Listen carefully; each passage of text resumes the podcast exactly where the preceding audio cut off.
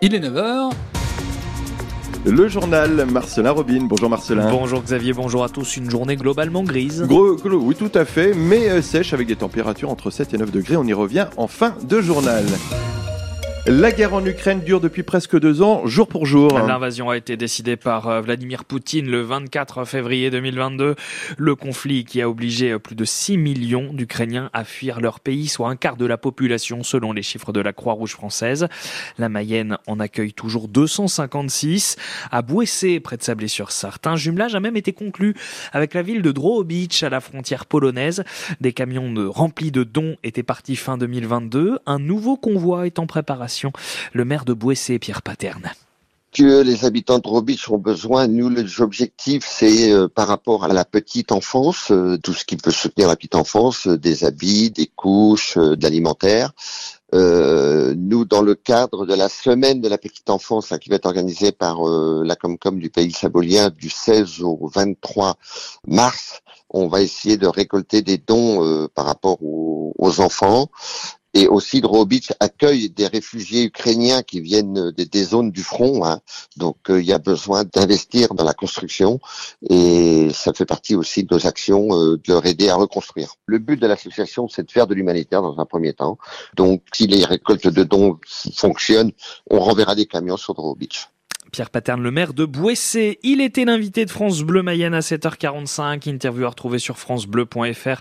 Vous pouvez aussi découvrir euh, sur notre site ou l'appli ici le portrait d'une mère et de ses deux fils qui vivent à changer dans l'agglomération de et qui s'intègrent parfaitement grâce à leur gros progrès en français. À la veille de l'ouverture du salon de l'agriculture à Paris, une cinquantaine de tracteurs et de camions de la coordination rurale est rassemblée dans la capitale ce matin après avoir euh, lancé une opération escargot sur euh, le périphérique. Les agriculteurs qui ont pour objectif de se rendre jusqu'aux invalides font face à des CRS qui les empêchent de circuler. Emmanuel Macron compte lui faire un grand débat demain pour l'inauguration du salon de l'agriculture avec des distributeurs, des industriels, des syndicats et même des ONG de défense du climat. La seule présence potentielle des soulèvements de la terre a mis le feu aux poudres. Le collectif écologiste n'est finalement plus convié suite au coup de pression de la FNSEA, mais la présence du premier syndicat agricole en France n'est pas encore assuré. 35 000 foyers sont toujours privés d'électricité dans toute la France après le passage de la tempête Louis. Quelques dégâts en Mayenne, mais pas de foyers privés d'électricité.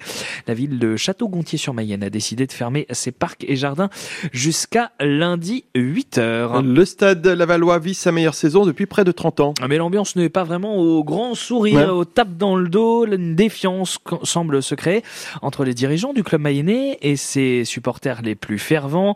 La semaine dernière, le président Laurent Léry a prononcé euh, trois interdictions commerciales de stade. L'une d'elles a été levée depuis.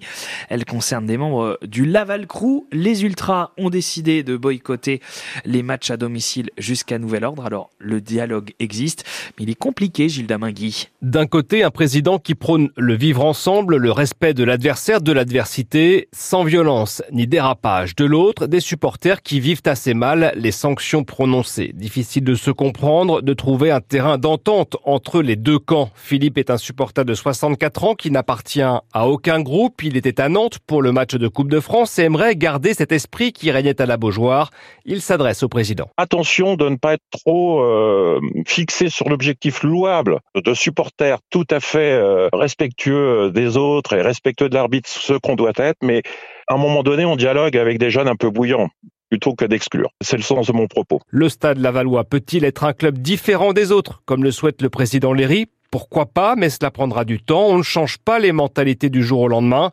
Mais il y a urgence, en revanche, à réconcilier une partie du public avec son club. Alors comment faire pour vivre tout, tout, de même une belle fin de saison à Laval? On demandera au président Tango ce soir. Laurent Léry est l'invité de 100% Stade Lavallois. Ce sera juste après le journal de 18h sur France Bleu Mayenne.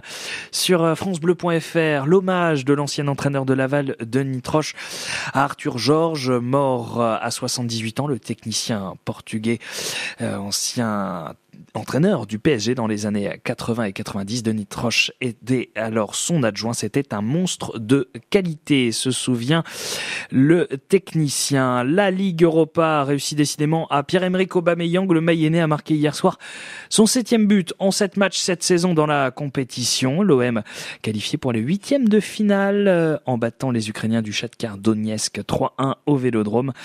Marseille, dernier club français en lice en Ligue Europa après l'élimination de Lens, Toulouse et Rennes. Les Bretons qui sont toutefois sortis avec les honneurs en battant le Milan AC 3-2 hier soir.